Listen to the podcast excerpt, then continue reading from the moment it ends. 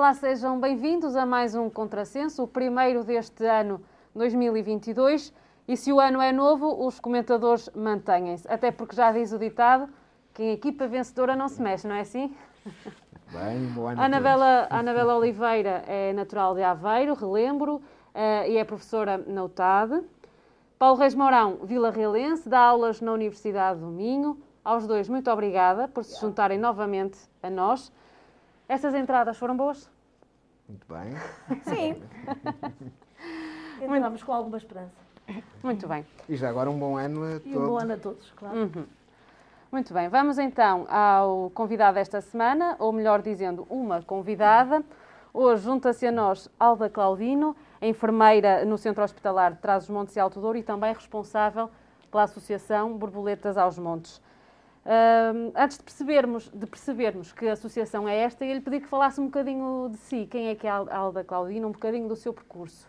Okay. Uh, boa noite a todos. Quero cumprimentar estes ilustres comentadores. É uma honra estar aqui com vocês. Agradecer à Elsa uhum. pelo convite e pela honra de estar aqui e de falar do projeto da Associação Borboletas aos Montes. Uh, eu sou natural de Vila Real, uh, sou enfermeira, especialista em, em saúde comunitária e trabalho há 30 anos no CH Tomada. Uhum.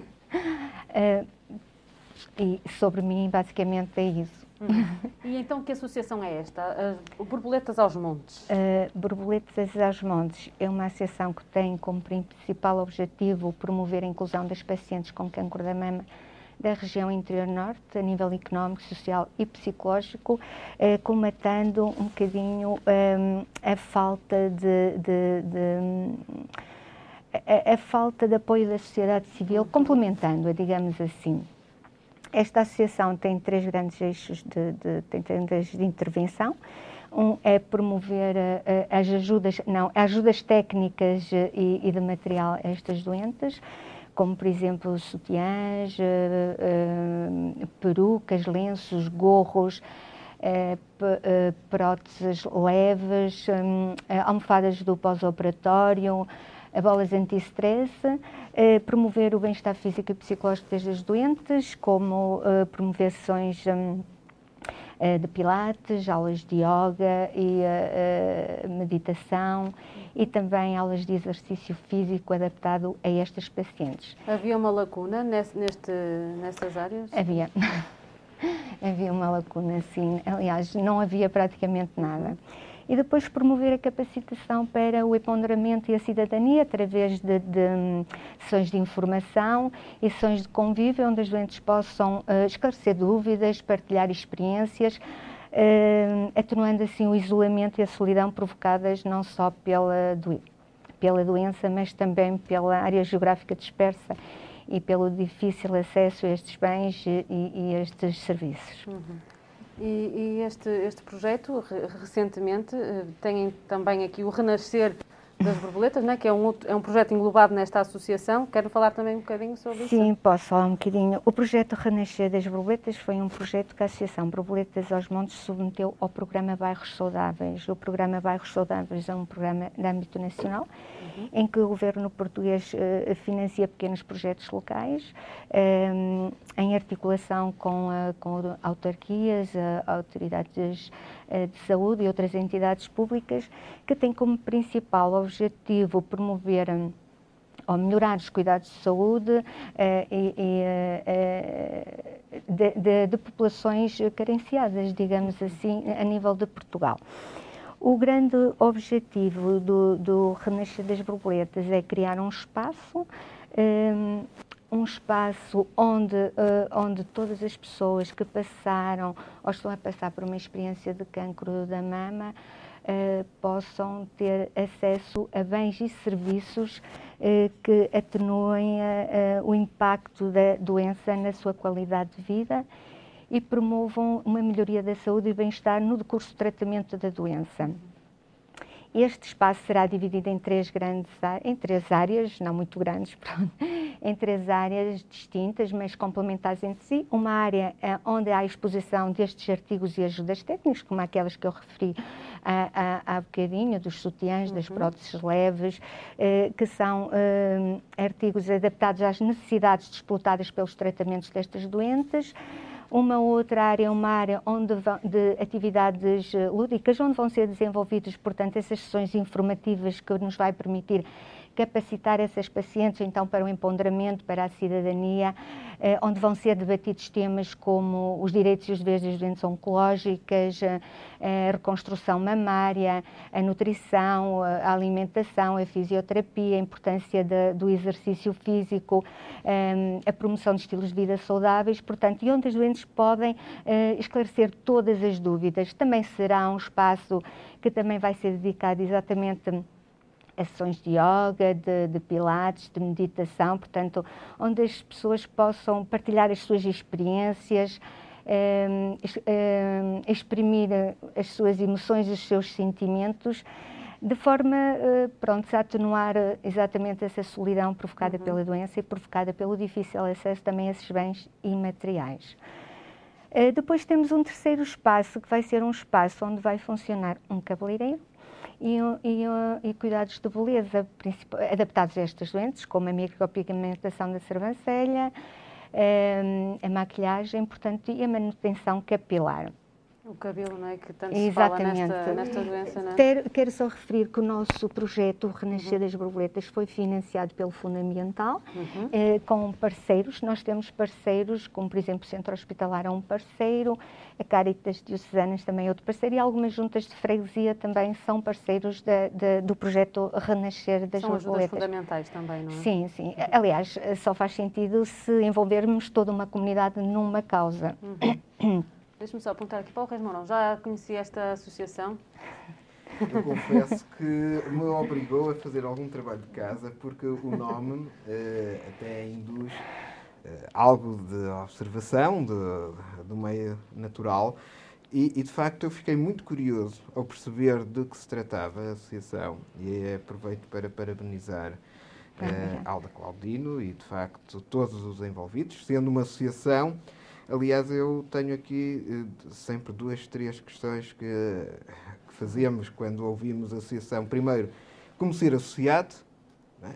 portanto, ajudar, e no é? fundo eh, não ajudar e além de ajudar também eh, podermos beneficiar de, dessa informação. E depois falamos de tratamento mamário, de facto, do cancro da, da mama, que uh, também tem a ver cada vez mais com, com homens. Portanto, obviamente há a imagem, eh, pronto, também com os valores de que uh, as mulheres, o género feminino está particularmente afetado, mas cada vez mais os homens estão atentos e precisam de realizar tratamentos também para cancro mamário. E depois, eh, nesse aspecto, julgo que a Associação estará atenta também para essas necessidades de extensão junto do género masculino, eh, bem como também de ações eh, que envolvam os próprios parceiros, companheiros das mulheres e de todos aqueles que ficarem atendidos pelo, pelos tratamentos. Porque todos nós que já tivemos experiências familiares de luta contra o cancro ou de acompanhamento de eh, pessoas em tratamento contra o cancro, eh, sabemos de como é importante a comunidade mais próxima do cidadão ou da cidadã, também ela estar preparada até emocionalmente e psicologicamente para ser um suporte para todas as fases do tratamento. E ainda mais quando é o tratamento contra o cancro que afeta muito, eh, digamos assim, do que é ser homem, ser mulher e, e portanto, e a própria efetividade que eh, tem que ser reconstruída e que imagino que a Associação também esteja atenta a essas realidades. Mas, portanto, recuperando a primeira pergunta... como é que, eh, como é que pode ajudar? uma pessoa como eu pode ser associado uh, pronto, associação? Uh, nós somos uma associação recente, uh, já fizemos muito e cada vez estamos a fazer mais e, E o objetivo mesmo de, de submeter projetos era para conseguirmos ajudar mais e melhor estas doentes. Um, eh, nós temos uma página no Facebook, uma página que é Borboletas aos Montes, que tem a ficha de inscrição de sócio. Se quiser fazer sócio, para nós eh, eh, agradeço, não é? Em nome de, da Associação e de todas as mulheres que vão beneficiar com essa, com essa ajuda.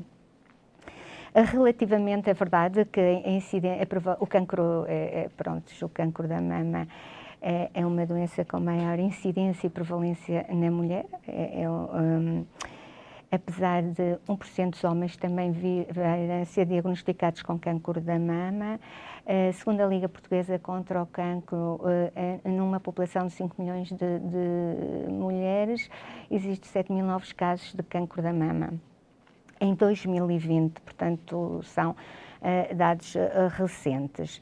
Uh, também temos doentes com cancro da mama que apoiamos da mesma forma que apoiamos as senhoras, para lhe dizer, às vezes, o impacto que o diagnóstico provoca ainda é mais acentuado no homem que na mulher. Porque, porque aquela coisa de um homem com cancro da mama. Não, mas também. por exemplo, eu tinha uma conversa com um doente e ele dizia-me assim, Esmeralda, uh, é, é, é pior para nós. Também depende de, de, do homem, não é? Há pessoas que valorizam muito a, a sua imagem e bem, e ele, nós, as mulheres vão à praia, põem uma prótese tão bem. O homem vai à praia, se for mastectomizado, tem que andar de shirt, porque senão não, não consegue andar. Portanto, é, também é, é muito mutilante no homem, não é só na mulher. Relativamente à questão de, de, das iniciativas que nós fazemos, eu penso que foi isso que me questionou, uhum. Eh, são tanto para homens como para mulheres, e para lhe dizer, todas as iniciativas que nós fazemos, eh, todas estas eh, ações de informação, de convívio, eu conheço, os, eu conheço as doentes, conheço as minhas doentes, conheço os homens ainda melhor porque são menos, são os primeiros a inscrever-se eh, relativamente aos companheiros, uh, cada vez mais eu noto que eles se juntam às mulheres e as acompanham em todas as atividades, quer nos almoços que a gente proporciona, quer nos workshops. Ainda em outubro fizemos um workshop na Unidade de Chaves, exatamente para empoderar estas senhoras sobre esses vários temas e tínhamos a sala cheia, o auditório estava cheio e estavam muitos senhores a acompanhar as esposas. Isso, eu noto que à medida que nós vamos avançando, que cada vez vamos uh, fazendo mais atividades, uh, noto que cada vez há mais adesão por parte das pessoas. Lá está, porque esta doença, para além de uh, de, as pessoas ficam mais sozinhas, há uma maior solidão e elas gostam de estar com outras pessoas que passaram por esta experiência. Uhum. E todas as atividades que nós vamos desenvolvendo, elas vão se, vão se. Cada vez vamos tendo mais pessoas connosco, cada vez mais pessoas se vão juntando a nós. Isso para nós também nos dá a força para continuar.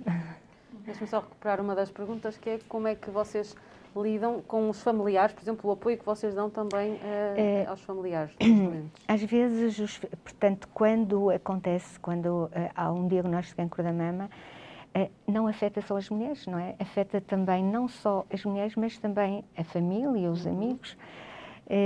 às vezes, o companheiro é, é muito difícil ele lidar com esta situação, porque eles têm muita vontade de ajudar, e não sabe como é que o há de fazer. E Ou temos... às vezes têm medo de dizer alguma coisa que... Não sabem como é que há de agir, como é que há de abordar, que, que tipo de comportamento há de ter. E então procuram muito ajuda e uh, temos uma psicóloga, que é a psicóloga que trabalha connosco também, e, e ela tem muitos, muitos uh, utentes, ou seja, muita família também a querer saber como é que pode ajudar, o que, é como é que eles podem agir para não para não, não estrobar, digamos assim, mas sim para ajudar. Uh, também acontece que eu, eu noto que há muitas senhoras, por exemplo, que, que cada vez menos elas dizem o que o diagnóstico delas, porque às vezes as pessoas, eu penso que não será por mal, como é óbvio, mas estão sempre a dizer, olha, está bem, está tudo bem. E isso, há pessoas que não lidam bem com isto. Uhum. Há pessoas que não querem, pronto. E eu às vezes até digo assim, às vezes nós temos que ser um bocadinho egoístas, não é? Para nós, não então, dizer. se a pessoa pergunta, diz assim, olha, está tudo bem, mas eu agradecia que não falasse mais. Pronto, é uma forma educada também de sair e de responder. Claro que não é por mal, mas eh, pronto, sempre Porque a falar. A pessoa é sempre maior do que a doença. E, Exatamente. Portanto, a, pessoa não é só doença, não é? Exatamente, a pessoa não é só doença, tem um outras coisas. essa experiência quando acompanhei o meu saudoso pai e de facto a dado momento uma pessoa fica cansada, cansada. de perguntarem Está tudo bem. Pronto, a evolução é uma evolução possível. Pois, porque eu acho que quem está de fora vê com, com, com outros olhos, não é? Porque assim, a, a, experiência que eu tenho com pessoas conheci com cancro, eu vejo-os com mais coragem do que as pessoas que estão, estão é ao lado, não é? é um, e, e, era uma coisa que eu gostaria de perguntar. Eu depois estive a ver a vossa página. Ah, ok. Um, e tive, tive a ver bastantes coisas. Um, a ligação entre quem passou por as coisas e quem está a passar é muito forte, não? É. E Porque dá a noção da esperança, não é? É, é. Isto e... é, eu estou a passar por isto, mas outros passaram, venceram. Estão cá, estão, estão bem. Cá, e, e, portanto, isto é importante eu isso, saber que isto aconteceu, é, não é? Isso é uma força eh, e as Sim. pessoas gostam de partilhar as experiências dela com outras pessoas que estão a passar pela mesma situação. Isso dá-lhes ainda mais força e mais vontade e, e criam-se laços de amizade entre as pacientes e, e, uhum. e mesmo entre nós também.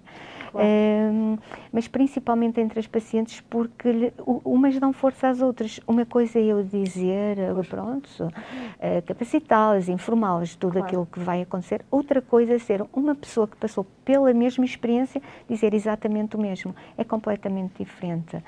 Um, e dá força. E as senhoras gostam. Eu, eu lembro, eu tenho, recordo-me de uma situação. Nós temos também um projeto que são as aulas de exercício físico adaptadas a, a estas doentes. E eu, uma altura, falei com uma senhora, eu digo a todas as senhoras que temos essas aulas disponíveis, e então uma senhora que estava também neste processo não queria, disse, ai não, eu não vou neste momento e tal. Eu, tudo bem, as pessoas são informadas, pois vão se realmente tiverem vontade um dia no mal aparece essa senhora e, e ela disse: eu, eu vim, eu tive que vir porque ela não estava à espera de fazer um tratamento com quimioterapia e foi-lhe proposto e foi um choque. E ela disse: Eu vim só para estar com vocês, para chorar, porque eu não queria fazer em casa. Uhum. Pronto, e, e esteve lá e depois continuou sempre a ir, mesmo durante e a. Tem excelentes histórias que eu depois percebi uhum. que houve pessoas que eu fui acompanhando porque fazem parte de, de, uma das minhas redes sociais numa luta e depois percebi que estava a ser uh, associada, acompanhada pela vossa associação. E uhum. eu é interessante que eu agora compreendo melhor a forma como ela reagia, os postos que fazia, as pessoas que colocava no, nos postos e, e agora compreendo que havia também essa vossa construção. Portanto, daí os pois parabéns. Porque, porque ao mesmo tempo eu tive uma amiga, um, tenho uma amiga, que na altura ela passou por isso e depois eu, eu lembro que na altura que ela disse, que eu disse, és uma vencedora. E ela disse, não, eu não sou uma vencedora, eu sou uma guerreira.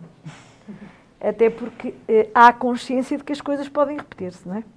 Sim, mas é o que eu costumo dizer. Mas, mas, as mas, estão tratadas, de... estão tratadas, pode acontecer a qualquer uma. Eh, pois, e, não é? Pode, e pode voltar. E pode voltar, é? claro, todas, exato. To, todas, Há recidivas, todas, é verdade. Todas têm a consciência disso. Sim. Mas eu, na altura, eh, entendi, ela disse, não, eu não sou uma vencedora, eu sou uma guerreira. Porque há essa consciência de que pode voltar. Mas hum, o que eu fiquei e, e realmente eh, admiro muito quem, quem está numa associação dessas e, e vou também, tenho a intenção de, de ser, de me associar a, a vocês. Obrigada. Porque hum, vocês cobrem to, toda a região de Trás-os-Montes, é? Sim, nós cobrimos toda a região de Trás-os-Montes, portanto, ou seja, a área de abrangência do centro hospitalar. Pois. Porque as, as doentes... Sim, todo o centro hospitalar. Sim, é? as doentes são oriundas, portanto, as doentes oriundas, as que vêm ao centro hospitalar são as nossas doentes, digamos assim. Uhum. E, agora, nós tentamos apoiar essas doentes todas, sim. A doente que não está em Vila Real ou em Chaves, mas que está, por exemplo, uh, numa freguesia mais remota da Lijó. Que oportunidades é que ela tem também para não é receber é toda não, essa força? E, e, não é fácil. Eu disse e, Lijó, como poderia dizer sim, boticas sim. onde frio. Uh, a área geográfica é? é? muito dispersa, não é? A nossa área geográfica é muito dispersa. Uh, não é fácil devido aos acessos também. Mas cada vez nós estamos, portanto, isto foi um começo lento, não é? cada vez nós estamos mais em rede com as autarquias uh, e, uh, e, e, as doentes, portanto, as doentes são costas, também têm direito à ambulância, portanto, e, e, e vêm às é? consultas. Uhum. Nós fazemos reuniões de capacitação uh, no, na unidade da mama, eu e a psicóloga, e as doentes gostam de vir a essas reuniões, vêm e vêm da ambulância. Eh, entretanto, lá está, nós tentamos envolver toda uma sociedade civil e quando há, há, há esses workshops, coisas mais estruturadas, eh, nós pedimos ajuda às câmaras, pedimos, eh, temos um senhor que também nos ajuda sempre. e, ainda temos pessoas muito boas que se juntam a nós e, por exemplo, nós o workshop que em outubro, no âmbito do mês rosa, foi realizado em Chaves, foi um senhor de Vila Real que tem uma, uma empresa e, um, e nos levou gratuitamente as senhoras daqui uhum. lá. Uhum. Uh, e as, à medida que elas vão conhecendo o trabalho, elas juntam-se, elas próprias juntam-se e vêm todas juntas num carro. Prontos, vamos tentando comatar a distância assim. Claro que não é ainda o ideal. Eu tento chegar sempre às gentes mais longe, aquelas que estão mais isoladas, digamos assim. Não é fácil, é verdade, mas com o tempo eu creio que vamos conseguir. Mas vamos tentando, vamos tentando. E porquê borboletas? Porque borboletas é, é, o, é, é metamorfose, pois. é transformação e é aquilo que se passa com estas doentes, não é? Elas sofrem uma transformação, mas depois voltam a voar e voltam a estar bem, lindas e deslumbrantes, como eu costumo dizer. Daí borboletas, sim. Portanto, vocês têm, que falou há bocado da, da maquilhagem, do penteado, portanto, há, há essa, tentam que elas se sintam bonitas, apesar de tudo. Para aumentar é? a autoestima porque, dela. É, exato, porque a transformação física é muito forte, é muito violenta. Sim, principalmente. E, e há essa preocupação. E elas, e elas alinham nessa. Alinham. Alinham, alinham nessa sim, transformação. Há quem não queira, tudo bem, a gente pois. respeita, mas nós cada vez temos doentes mais jovens, não é? Que claro, cuidam de si, que gostam. Prontos. E, um, e, elas alinham sempre, a gente informa, elas fazem micropigmentação da sobrancelha durante os tratamentos de quimioterapia, de quimioterapia à queda do cabelo, da sobrancelha. Eh, e elas fazem essa, essa a micropigmentação, quando já não vão a tempo de, de, de o fazer, eh, ensinam a fazer, a, a, a pintar, uhum. a maquilhar, portanto, mas elas estão sempre, gostam e sentem-se bem depois, eh, sentem-se Isso, para elas, é, é, ajuda-as até a ultrapassar melhor esta fase. É o que eu costumo dizer, se o cancro da mama, a quimioterapia não, não fizesse cair o cabelo, as pessoas até pensavam por, essa, por esse episódio, não é? Muito melhor do que aquilo que passam. Porque às vezes mas, é mesmo. há os outros efeitos secundários que são mais violentos, até claro. Exatamente, mas, mas a, imagem a, imagem é, muito, é muito importante, importante, muito, muito importante. Deixe-me só perguntar, porque é inevitável, uh, as, em questões da, da pandemia, como, de, que, de que forma é que isto afetou também o vosso trabalho? Continuaram a fazer o trabalho normalmente? Assim, nós, as doentes continuavam a ser uhum. diagnosticadas, uhum. continuavam sim. a ir à unidade da mama, nós continuávamos a fazer. Claro que houve aquela fase em que foi cancelado todas as, as, atividades, não é? Uhum. Uh, ano passado, o mês de outubro, foi dinamizado através do webinars. Pronto, foi uma forma de. Uh, o Dia da Mulher, que é um dia que a gente costumava levar as doentes a Fátima, eh, foi, fizemos um vídeo com a fotografia de várias senhoras e foi uma forma de dinamizarmos. Tentamos um bocadinho uh, dar a volta, não é? Uh, mas, claro, houve, houve, houve atividades que foram canceladas, tiveram que ser. Uhum. E agora, provavelmente. Agora vamos retomando uhum. aos poucos, já, já lidamos melhor com a situação e elas também. Uh, os, uh, essas reuniões de capacitação uh, são feitas no auditório do CEGATMAD, que é maior, o número de doentes convocadas é menor, portanto, as reuniões são, são mais, em vez de serem mais espaçadas, são mais frequentes, para tentarmos uhum. portanto, ir de encontro às necessidades das doentes e estar dentro do, das normas preconizadas pela Direção-Geral de claro. Saúde, não é? Muito bem. Vamos aproveitar para continuar uh, a falar de saúde, até porque temos assistido uh, a um aumento uh, do número de casos de Covid-19. Começo agora por si, professora. Como é que vê este aumento? Era algo já esperado? Sim, eu acho que era algo já esperado, porque para já o inverno, não é? O facto de estar as pessoas, eu acho que assim, é um bocadinho como aconteceu no ano passado, os locais mais fechados uh, e, portanto, inevitavelmente um, ehm, há, há esse aumento. Esta variante leva ao que leva, o que nós vemos é que há um aumento de casos, mas casos muito mais leves, sintomas muito mais leves, a prova inequívoca de que a vacina funciona, os, os casos aumentam, mas os casos graves são mínimos, o número de mortes é evidente que uma vida é muito importante, mas o número de mortes é mínimo e, e vejo, vejo, obviamente, com muita preocupação, sem dúvida, mas vejo um bocadinho com a sensação de que vamos todos passar por isso. Um, vamos ter que viver com este vírus como, como, como vamos ter que viver com, com, com, com, a gripe. Será um vírus, provavelmente vamos ter que ser vacinados todos os anos. E, e, e, apesar de haver muitos casos, apesar de haver este aumento, sinto-me, eu diria, mais tranquila, uh, porque, porque as pessoas que estão internadas são aquelas que não se querem vacinar. Uh, e acabo por me sentir mais tranquila porque tudo é muito mais leve, porque esta variante não causa o transtorno das outras e sinceramente acaba por ser. Eh, há quase que uma normalidade dentro do aumento de casos. Eh, sinto assim quase que uma normalidade, sinceramente. Um, estou muito mais assustada, cada vez me assusto mais com o número do aumento dos cancros de mama, com o número do aumento dos casos de cancro, com aquilo que nós já discutimos num dos programas com Uh, uh, o doutor, desculpe, já não me lembro do nome, uh, o responsável pela Liga Portuguesa contra o Cancro, que será provavelmente a catástrofe do próximo ano. Os casos de cancro que não, não é? foram diagnosticados porque não houve rastreio e que vão explodir numa fase provavelmente que não terão cura.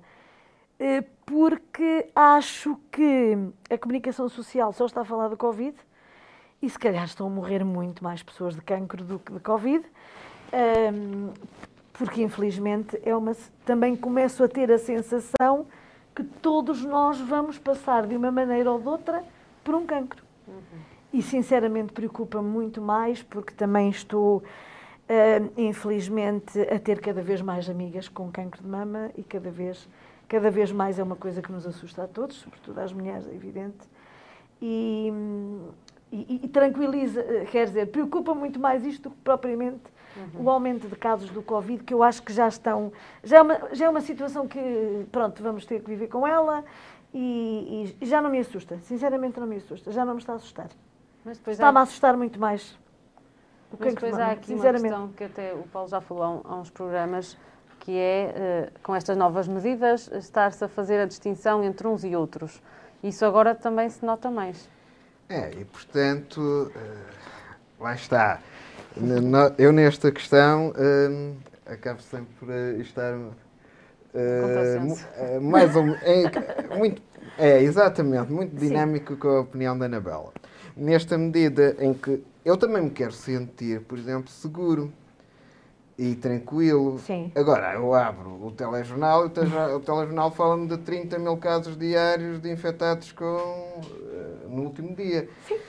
E, no entanto, eu pergunto, uh, até devido à sensibilidade que eu tenho com os números, uh, qual é o interesse, então, de estarmos a falar quase num sentido terrorista, em que 30 mil hoje, depois 33, 34, pois, quando a gravidade, se calhar, que é aferida pelo que acontece pelos internamentos e com os internamentos de casos graves, até está relativamente controlada, já para não falar, pronto, na, nas fatalidades, isto é, no número de, de mortes pela, pela pandemia.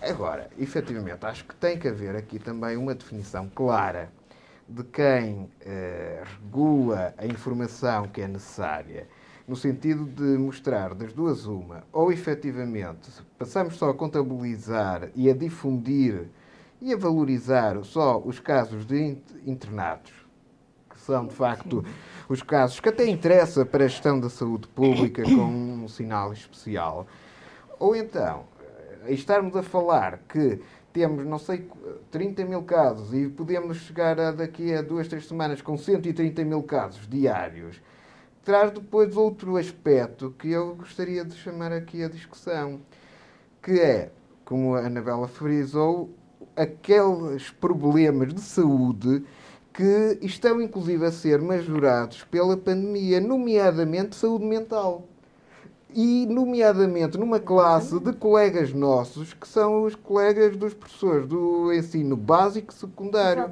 É curioso que eu, nestas três semanas, tive a ocasião de contactar com diversos colegas meus dos ensinos básico e secundário e senti-os de, profundamente desgastados. Estamos com todas é? estas coisas. Obviamente, nós no ensino superior estamos muito desgastados. Estamos, mas eu senti-os particularmente afetados aos professores do ensino básico e secundário, eh, até muitos deles profundamente deprimidos, e depois eles davam conta de que este tipo de reação mais não era também do que uma, uma reflexão do que está a acontecer com as próprias turmas, e sobretudo turmas daqueles miúdos que vão ser até uh, avaliados por exames nacionais e, e, que, portanto, existe todo aqui um clima de gestão da própria saúde mental destas comunidades que, se calhar, os,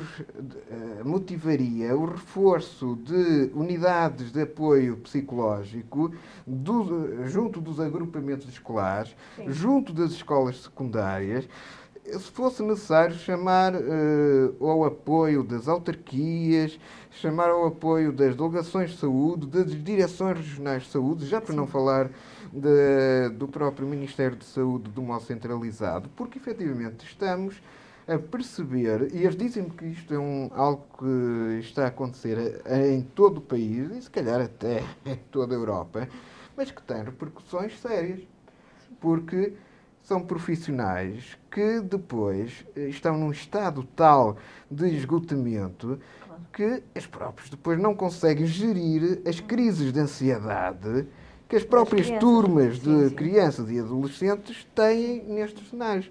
E, portanto, eu creio que é muito importante eh, termos esse ponto esclarecido se efetivamente, primeiro, os números que devem ser divulgados estão a ser divulgados com a cuidado e com a importância que devem estar ou que não estão a ter, não é? Porque quando permanentemente somos bombardeados com números a dizer hoje são 30 mil, amanhã vão ser 35, amanhã vão ser 40, mas depois dizem, bem, mas afinal os 40 até nem é assim, mas é, efetivamente eu quero ir a jantar com os colegas e não sei quantos testes tenho que fazer, tenho que andar sempre com zaragatoas e tudo mais. É, e depois as tantas, são os próprios profissionais a dizer, então, mais vale, então definam-se. Ou isto é importante ou não é. Isso é Exatamente. importante, então mostre só os valores que são importantes. Não é necessário estarem a fazer um bocadinho de terrorismo também estatístico. Não é? E depois, há todos estes problemas que estão a ser assoberbados com a pandemia. A Anabela falou muito bem da hum. quantidade de cancros latentes que estão Exatamente por identificar e que se calhar Porque quando forem identificados são identificados numa fase já demasiado tardia. Porque rastreios, porque os rastreios... E depois há esse problema, que é toda uma pandemia de saúde mental que começa a dar sinais de que já não é só eh, eh, implícita, é, é que está a acontecer aí. E não é por acaso que, se calhar, começamos a notar focos de agressividade onde antes não havia, focos de instabilidade emocional onde antes não havia. E isto, obviamente, não é bom para nenhuma comunidade, nem para Exatamente, gestão. O que está a acontecer é isso. Há uma sobrevalorização do que está a acontecer. Quer dizer, nós temos, estamos constantemente a ser bombardeados. Agora há a vacinação. Quer dizer, já só se fala em vacinação, em centros de vacinação, em vacinação das crianças. Quer dizer, é o telejornal, é depois as reportagens a falar não sei o quê. Quer dizer, basta, não é? Quer dizer, nós estamos nessa fase. É, é- é verdade, porque depois é porque alguém é positivo, põe-se a turma toda em casa. Agora já é não porque ser assim. agora vão reduzir o número de tempo que as pessoas estão em casa. É, é- é assim, o meu marido teve Covid, o meu filho também, eles tiveram pouco tempo em casa, eu tive que estar 14 dias em casa isolado. Quer dizer, tivemos num, num isolamento, até porque eu tenho uma casa grande, e portanto, no máximo isolamento. Eles é, que- eles é que tiveram a doença. Eu é que tive que estar, que estar Muito 14 bem, dias em casa. bem. Quer dizer, e depois é. Acho que é isso mesmo, quer dizer, há todo um percurso de exagero. A vacina tem que ser uma coisa normal, ponto final, não é preciso estar o telejornal, meio, três quartos de hora, a entrevistar as pessoas que são vacinadas, em- a, a dizer que tem o pavilhão A e o pavilhão B e não sei o quê, e tem cadeiras e não tem cadeiras, e tudo isso. Hoje vinha uma frase no Facebook, e depois é os testes também. Há mais casos porque estão a ser feitos mais testes. Hoje vinha uma frase no Facebook que eu partilhei que diz assim: testar semanalmente para uma doença sem estar doente é como fazer um teste de gravidez sem ter sexo. Achei uma delícia. Porque efetivamente as pessoas estão-se a testar para entrar no restaurante, para ir ali, para ir acolá. Epá, se lhe custassem tanto a fazer o teste que me custou, que me Mas também já se podem engravidar sem ter sexo. tenho o nariz torto e que me dói tanto para fazer o teste, eles não faziam tantos testes. Portanto, este é, é um absurdo para uma coisa que, felizmente, porque a, a- a vacina está a dar resultado. E também é bom que se comece a pensar em pôr a vacina obrigatória, porque há aí uns parvalhões, desculpem o termo, que insistem que não querem ser vacinados, porque acham que a vacina é um chip que o Bill, Gates quer pôr no, braço e não sei o quê. Por, a vacina está a fazer efeito e eu, eu considero realmente que está-se a fazer tudo por causa do Covid. Se calhar vamos pensar mais e investir mais, lá está, na cura do cancro, no tipo de tratamentos diferentes. A quimioterapia é muito bom, mata o mal, mas também mata o bom. Quer dizer, todas essas coisas, hum, sinto, sinto essa, cada vez sinto mais essa pressão e que não há necessidade de Deixem só perceber aqui a opinião, já que temos uma profissional de Exatamente. saúde aqui connosco, né? qual é a Que opinião enfermeira, sobre... exatamente. É assim, eu como profissional de saúde e como cidadã, portanto, o aumento exponencial do Covid-19 também me preocupa, como é óbvio, não é? É, é verdade que, apesar de já termos 90% quase da população vacinada, ainda, ainda eh, está a aumentar o número de internamentos, quer em enfermaria, quer em unidades de cuidados intensivos. É verdade também, como disse a professora eh, Anabela, não é? A professora Anabela, hum, os casos mais graves são os não vacinados, sem dúvida alguma.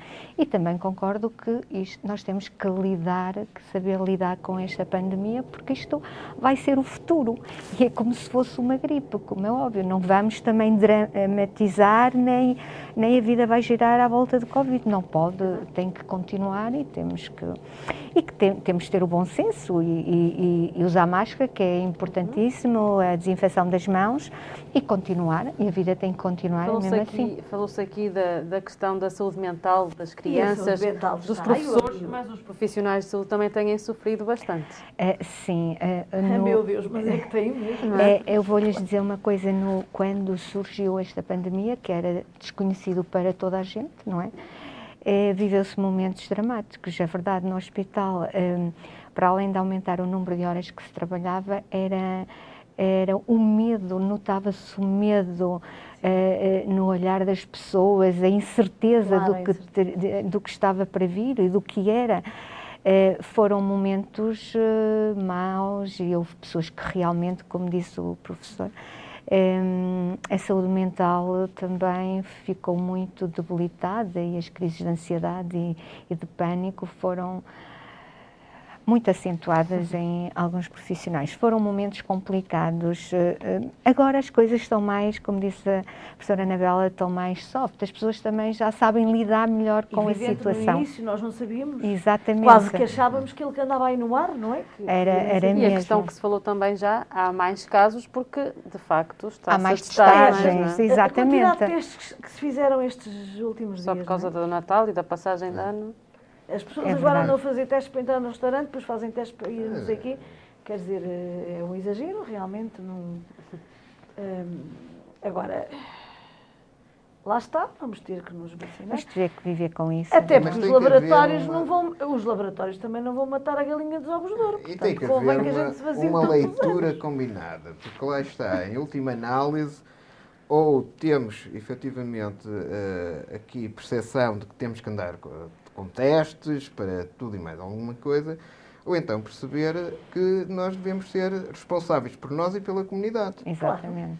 E, eh, se- não, eh, andamos permanentemente debaixo aí de- desses eh, temores, dessas ansiedades, dessas pressões, que não ajudam nada, essas comunidades Não, e é essas terrível, eh, e pessoas sobretudo que pessoas, eu estão concordo. A fragilizadas. história das turmas, É. o próprio, o próprio, eh, a, a própria hum, a saúde mental.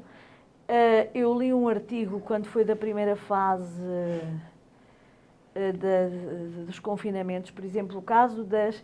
falava sobretudo, por exemplo, das. das eh, das, das, hum, na- na- na- das, das educadoras de infância em, em eh, bebés muito pequeninos. O facto de andarem de máscara. Porque eh, o bebê precisa do rosto da, da, da mãe, não é? Do rosto da mãe ou do, do rosto do adulto, para reagir. Portanto, dos olhos, da boca. E diz que estava a afetar muito hum, o crescimento do bebê, porque o bebê não tinha, não tinha a boca, não tinha a expressão da cara. que mudaram portanto, eh, o o crescimento comportamento. cognitivo da criança, em termos de percepção da fala e, e do- e dos lábios e de tudo, e estavam a fazer um estudo e o crescimento daqueles bebés estava a ser afetado. E, portanto, eles estavam eh, a dizer que nessa fase eh, as educadoras não podiam ter, a- ter máscara. Não podia ser. Portanto, todas estas coisas, tudo isso se vai eh, refletir, eh, obviamente. Eu tenho, eu tenho um amigo do Brasil que fez um confinamento, o miúdo dele, por um ano, portanto, ele esteve quase dois anos confinado em casa. Aquela criança esteve dois anos fechada numa casa. Quando Nunca veio sair para a rua. não se as Inevitavelmente, há ali um, um, é. um hiato. um, um hiato de, de- de crescimento, de conhecimento do mundo, que, que quando ele veio para a rua nunca tinha visto pessoas, nunca tinha visto um carro ao vivo, quer dizer, é, todas estas coisas vão ine- inevitavelmente marcar as pessoas e nós não podemos. é, Costuma ser assim, não podemos, quer dizer, para não morrer, vamos deixar de viver.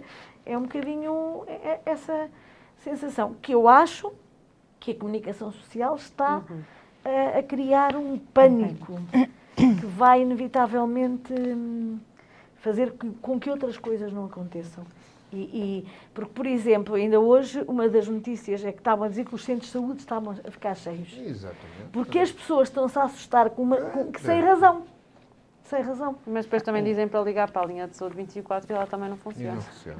Pois não, porque deve estar sobrecarregada. Sobrecarregada, também, é também sem razão. Sim, sim. Não é? Porque quando as pessoas estão em pânico, olhos tudo, como se é a costuma velha dizer, não é? questão que já É. há um ano e meio, há dois, muita gente tem referido, que é a necessidade de uma gestão de comunicação, de facto, diferente daquela que foi seguida. Pois, exato. E há que reconhecer, e as próprias reconhecem, a comunicação oficial tem falhado. E essa gestão tinha que ser eh, completamente sancionada. Há tantos profissionais de comunicação que são excelentes a dar formação. E nós estamos aqui numa casa com excelentes profissionais de comunicação. Sim, sim, sim. Uma pessoa pergunta como é que, efetivamente, quem tem uma responsabilidade por passar esta informação tão séria para todo o país comete estes lapsos. é? Eh, E eh, quando esta comunicação tem que ser uma comunicação clara, uma comunicação em que efetivamente não sobrem tantas dúvidas que sobram, ainda agora a questão Claro. das eleições à porta. Então como é que é? A pessoa, se tiver sintomas, pode ou não pode ir votar, se estiver em confinamento, pode ou não pode ir votar, e eu ainda hoje não consigo dar uma resposta, Anabela consegue. Pois. E, e, este tipo de dúvidas não é problema dos profissionais de saúde, não, não é não, não, responsabilidade de quem investiga, não é responsabilidade do cidadão, é responsabilidade de quem comunica. Porque há especulação à não volta é? Se calhar interessa que haja especulação pois. à volta disso também. Vamos passar ao próximo tema. Mas deve ser gerida de uma forma diferente. Aliás, o próximo vem, tema vem, também acho que é do é da vossa área, vá, são professores, e aproveitando que estamos em altura de campanha das legislativas, um, António Costa já veio dizer que, caso venha a ser novamente eleito, quer mudar uh, o modelo atual do concurso dos professores. O que é que me têm a dizer sobre isso? Quem é que quer começar? Ora bem, um, eu estive também a, a preparar em casa sobre isto e hum, o que ele diz é que quer eh, acabar com os professores de casa às costas. Os professores de casa às costas, não é? Ele diz que quer acabar com, com professores de casa às costas e que quer uh, acelerar o vínculo dos docentes às escolas, porque durante décadas uh, os professores andaram de escola em escola, de quatro em quatro anos, e portanto isto é péssimo para as questões familiares, é péssimo para a qualidade do ensino e para a comunidade educativa. E uh, eu pergunto assim, ok, isso, e porquê é que só se lembrou disso agora? Porque assim, eu já fui professora do secundário. E nós, na altura, tínhamos. Andávamos pelo país, andávamos. Mas andávamos pelo país, mas era assim. No primeiro ano, a seguir à licenciatura, não tínhamos vínculo, mas era só no primeiro ano. Mas andávamos pelo país, mas no segundo ano já tínhamos vínculo. Andávamos pelo país, mas tínhamos vínculo. Ficávamos chamados efetivos. Mas pelo país. E havia uma coisa chamada preferência conjugal. É. Isto é, as famílias não eram separadas. O marido ia e a mulher ia atrás. E durante muitos anos foi assim. Quem é que não tinha vínculo? Os nossos colegas, que nunca. Mas andávamos pelo país, sei lá. Eu era de Aveiro, os meus colegas de Aveiro iam ali para perto de Viseu. Pronto, e andavam ali dois, três anos à volta, Viseu, Sátão, Mangualde. E depois, passado 3, 4 anos, lá se aproximavam de Aveiro. Havia realmente umas pessoas que não queriam andar aqueles 3, 4 anos e, como não queriam, faziam mini concursos à volta de Aveiro. E andaram assim 10 anos. Não quiseram sair. Esses aí não tinham vínculo. Depois a lei mudou e ai Jesus, ai Jesus, que sou professora há 10 anos e não tenho vínculo porque também não quiseram fazer um sacrifíciozinho durante aqueles primeiros cinco anos. E depois, ai meu Deus, que não tenho vínculo, ai Jesus, que vou ficar sem emprego. Isto é o, meu, o exemplo que se fazia. Entretanto, mudaram as coisas e as pessoas passaram a andar de casa às costas e a não ter vínculo. Que foram nossos alunos daqui, a formação de professores que, que, que, que a UTAD fez durante muitos anos e que acabou há 20 anos, que depois eles deixaram deixámos de ter formação de professores porque os nossos alunos não tinham colocação. É lamentável que as pessoas de Mirandela vão dar aulas para o Algarve e do Algarve venham para Mirandela. Não consigo perceber porquê. Não se consegue perceber porque é que as pessoas não são colocadas na sua área de Na sua área. Não se consegue perceber porque é que a colocação, a, a colocação dos professores não é feita numa espécie de regionalização, num raio mais curto que a pessoa esteja em função da nota, obviamente.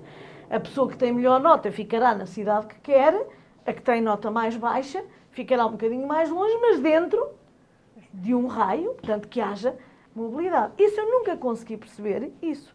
E também não consigo perceber como é que uma pessoa anda 20 anos sem vínculo. Foi coisa que eu nunca consegui perceber. E até tem a carreira dos investigadores na universidade, que também andam 20 Também é a mesma coisa, que eu estou, estou, estou ali desde 1993, continuo, tenho nomeação definitiva, mas nunca se abriram as vagas para associados, há 20 e tal, começam-se a abrir agora, e também, para todos os efeitos, não tenho vínculo à casa, só, só a partir do momento em que se é associado é que se tem vínculo à casa. Portanto, estas coisas, isto agora dizer, ai, não queremos que as pessoas andem com a casa às costas. Já tivemos montes de governos PS e montes de governos PSD. Os professores sempre andaram com a casa às costas, com a agravante de que a preferência conjugal acabou e agora tem o marido e, e, no Porto e, e a mulher no Algarve. É óbvio que isto é péssimo para as famílias, é óbvio que isto é muito mau uma pessoa ir ter, ter na sua casa, ter, ter a sua família e de repente pegar nos tarecos e um filho de um ano ir, ir estar longe do marido e, sobretudo, quando as pessoas são colocadas no dia 1 de setembro e têm que ir dar aulas no dia 2 ou no dia 3. Portanto, tudo isto é muito grave, acontece neste país há muitos anos e vem agora dizer, ai, não queremos, agora só. Parece que é uma grande novidade. Deixa eu Não acredito, aqui sinceramente, a opinião do que isto vai acontecer, porque, como eu digo, quando, e, e eu estou a falar, acabei o meu curso em 85, até mais ou menos aos anos 90, as coisas eram assim. Tudo bem, e era mais ou menos ali regional. Eu em nós ficávamos 85 por ali. estava no Conselho de Mursa porque os meus pais estavam lá colocados. Portanto, é assim, o que eu acho é que é grave, é mau para o ensino, é mau para a estabilidade do ensino. Porque as pessoas, na realidade, nunca se dedicam à escola, nunca se dedicam porque estou aqui três anos. Estão a ficar ambientados já à altura de ir embora, não é? E, e reparem, três anos, porque durante muito tempo era um ano ali e outro ano acolá. E, sobretudo, estão a fazer esse sacrifício sem vínculo. E nós, por exemplo, sabíamos que íamos estar três, quatro anos longe de casa, mas tínhamos vínculo. Tínhamos a carreira certinha, não havia ali problema nenhum. Portanto, o caso tem vindo a agravar-se. Não consigo perceber porquê. Acho que prometer isto é, e, e- e fazer disto uma grande bandeira é no mínimo ridículo. Paulo Reis Mourão. É Pois, eu sou sensível porque sou filho de- de professores. Ora, e, exatamente. e, portanto, eh, e pertenço a essa classe de saltimbancos em que Andam sempre a saltar. para, em, eh, pronto, aqui na cidade de Vila Real, mas com 15 dias já estava em paradança porque a minha mãe, na altura a licença maternidade, era, só lhe dava praticamente isto e, portanto, ela e o meu pai estavam colocados em Mondinho de Basto, o meu pai em Ponte de Douro e ela em paradança. E, portanto, curiosamente, vendo agora com esta idade esse percurso, isto permitiu-me conhecer bem o distrito de Vila Real Pronto, e mas, ter mas um contacto com as- Vila Real. Agora, mais... Havia, ah, e fez-me recordar nomes como preferência conjugal, como destacamento, como quando havia todos esses direitos, que obviamente eram acionados. Como depois também havia outras pessoas que ou porque pertenciam aos sindicatos ou porque eram requisitados por outros serviços centrais Ui, ou os descentralizados acabavam por ficar. Por acaso os meus pais nunca ficaram, portanto contactaram e estiveram sempre no terreno. Hum, e só praticamente em final de carreira é que conseguiram colocação em Vila Real. Portanto, Sim. ah, dá para ver isso também. ah, e, não eram propriamente os que tinham saído com a pior nota no ano deles. é? Pois, é, Agora, sempre dificuldades, hum, mas cada vez elas foram Obviamente piorando. é muito desgastante para todos, eh, com essa gravidade de que na altura havia uma expectativa e havia uma valorização que não Ah, claro agora. que agora não há, exato. Obviamente eu não me senti privilegiado nunca por ser filho de professores primários, que na altura Pronto, era como se apresentava.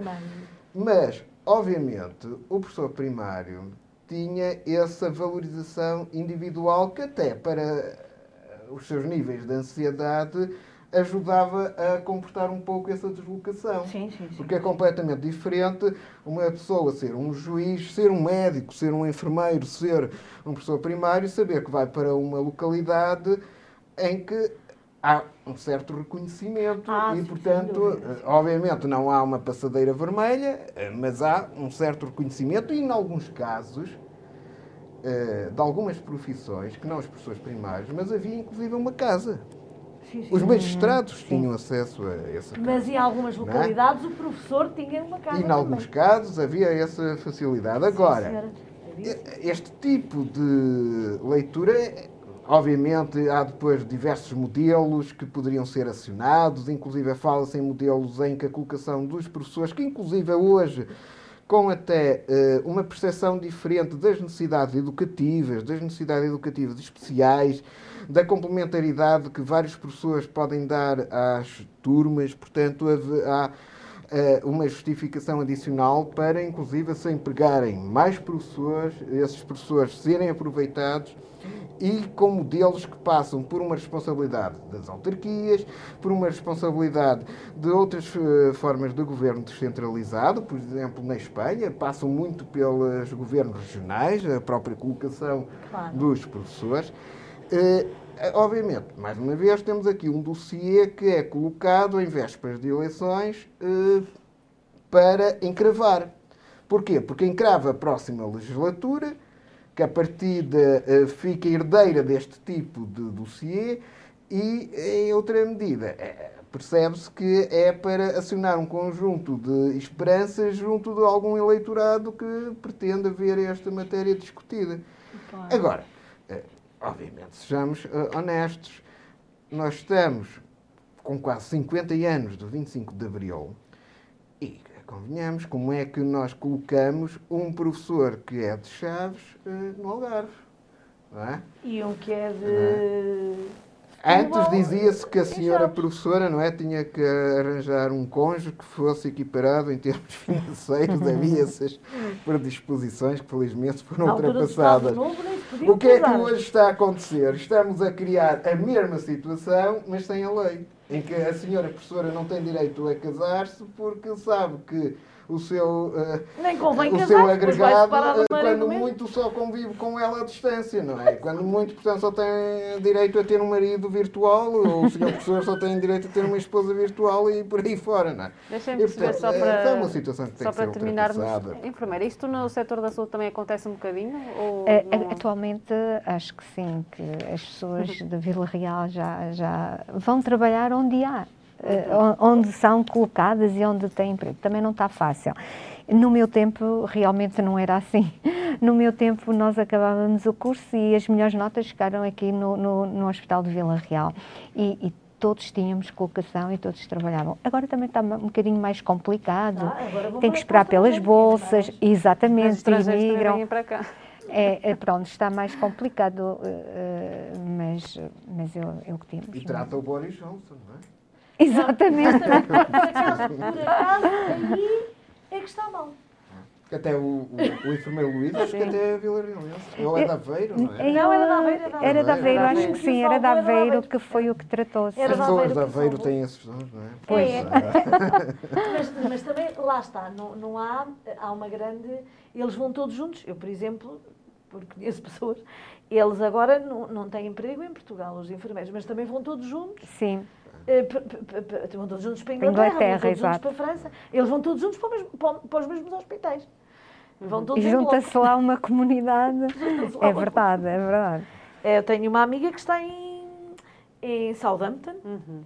e, portanto, onde estão 400 e tal portugueses. Sim, há muitos, há muitos enfermeiros e médicos. E são valorizados, porque a formação Ai, sim, já, da enfermagem em Portugal é uma. Porque a formação em Portugal é muito boa. Muitas vezes somos extremamente indelicados com a nossa formação e a formação não, não, eles, porque eles, eles, na área da enfermagem é das mais exigentes a nível europeu. Não, é, é verdade. É. Eles, eles fazem coisas que os enfermeiros lá não fazem. Não fazem. É. Determinados atos que eles não têm formação É verdade, os procedimentos e, portanto, são diferentes. os nossos enfermeiros lá estão no topo da carreira. É verdade. No topo, porque, precisamente porque eles fazem determinado, são formados para, para determinados atos que os lá que eles lá não fazem. É, bem, estamos sem tempo já, temos mesmo que terminar. Ainda havia aqui muita coisa para falar, fica para uma próxima. Vou pedir-vos então para pegarem no jornal desta semana e destacarem uma, uma notícia. Uh, não sei se, se calhar começamos Bem, aqui já. É, portanto, é, só... página 18 aqui do Regional. Uhum. É, esta, agora, a partir de agora só temos uma, portanto. É aprovado o orçamento de 61 milhões de euros aqui no, no município de Vila Real. Vou pedir só que me passe o, jornal, porque a enfermeira deixou o dela. E, peço desculpa, peço desculpa. Não faz mal. E, e portanto, o, o, por um lado, a aprovação de um orçamento municipal é eh, muito importante para a vida do município, da idilidade. Eh, por acaso tive a ocasião de ouvir à distância a discussão em sede da Assembleia Municipal. E, por um lado, há um discurso estudado, enunciado em termos de bons princípios de finanças públicas e de administração pública por parte do Executivo. Eh, e também houve algumas intervenções, ainda que se nota com algum sentido emergente, debutante, de quem está na oposição. Eh, agora, eh, obviamente, o próprio documento que eu tive acesso levanta-me muitas questões académicas que agora não, teremos não serão escrutinadas, teremos a oportunidade de falar. Eu gostaria de ver muita coisa uh, explicado em termos do passivo, da estrutura da dívida, das próprias taxas de rendibilidade que são enunciadas, dos diferimentos. E, aliás, eu se fosse um executivo que está a iniciar funções, eu pediria uma auditoria às minhas contas para provar que não tenho rabos de palha e que, de facto, as minhas contas podem ser tão uh, elucidativas como aquilo que são uh, apregoadas. Eu acho que isso é muito, seria vital, até para as próprias intenções de um executivo, dar uma continuidade a diversos projetos que estão dependentes de, de facto de uma gestão orçamental e que estão dependentes e que são, aliás, depois derivativos para as opções de plano que foram também aprovadas na mesma Assembleia Municipal. É isso que a maioria dos municípios segue em termos de boa gestão, é pedir uma auditoria externa às contas e apresentá-las e, de facto, reforçaria todo esse papel que é pregoado de uma boa gestão, que efetivamente deve ser garantida também por entidades externas, sob o risco de se manter aquela uh, imagem que muitas vezes persiste de que há uma discussão muito, muito, muito, muito superficial de assuntos que são muito, muito sérios e que só algumas pessoas que dominam as finanças públicas é que se apercebem, mas depois daqui estamos, como nos casos de saúde pública, muitas vezes apercebem-se já é tarde e já há nada a, a fazer e depois vem o Tribunal de Contas e depois vem outros casos graves que depois aí sim não só limitam a capacidade de execução do orçamento do município, das freguesias, e, e são uma mancha em todos uhum. aqueles que lá trabalham. Então, enfermeira, qual é eu, eu, eu, escolhi aqui esta notícia da M. Coutinho de um carrinho elétrico à pediatria de Sagat que acho que foi uma iniciativa brilhante mesmo, porque estes... Para que os pequenos vão para, para o bloco, bloco operatório de uma forma mais suave e, e um, e a ideia que eles vão ficar deste episódio, a vida deles vai ser completamente diferente. O e vai ser... lembrar é que foram num carrinho para o bloco operatório. E, e, já não tem aquele estigma de ser operado, não é? Que eu trabalhei muitos anos numa cirurgia e aquilo que mais me gostava era ver um, uma pessoa ir para o bloco na, na cama. Eu, eu a mim gostava-me imenso e acho que esta forma de levar as crianças para o bloco é espetacular, é uma ideia espetacular e eles não vão se lembrar do hospital como uma coisa má, onde acontecem coisas más, onde dói, mas não, se calhar vão se lembrar com mais carinho, não é? Ter outra ideia, vão ficar com outra ideia do ambiente hospitalar. Uhum. Acho que foi uma ideia excelente mesmo. Muito bem. Professora, qual é a notícia que destaca? Uh, primeiro queria mesmo uh, acabar de uh, dizer, confirmar aquilo que, que a enfermeira Desculpe o nome. Alda. A enfermeira Alda. Ai, ainda Alda. por cima é Alda. Alda. Também tive uma enfermeira Alda, que eu, quando eu fui operada à coluna, agora em julho, e também tive uma enfermeira Alda ao meu lado, que me disse assim: vá descansada, que está em muito boas mãos. E, e vocês não imaginam o quanto é importante quando se entra num bloco ter alguém que nos pega na mão e que diz vá é. descansada que está em muito boas mãos. E que também é uma enfermeira Alda, a quem eu homenageei aqui publicamente. Acho que as enfermeiras Aldas realmente devem ser especiais e, e compreendo perfeitamente que deve ser, é uma coisa importantíssima e então sobretudo para uma criança é, que, não tem, eh, que não tem a percepção que nós temos eh, quando se vai para esse sítio. Eu, a, a notícia que escolhi é que a, a UTAD acolhe o Observatório Internacional dos Geoparques em 2022 Portanto, é importante ser a, eh, a sede do Observatório Internacional de Geoparques, dos Geoparques Mundiais, porque é, é uma estrutura técnica, científica, portanto, para monitorizar Baroco. os dados, exatamente, e divulgar as boas práticas desenvolvidas por estes geoparques.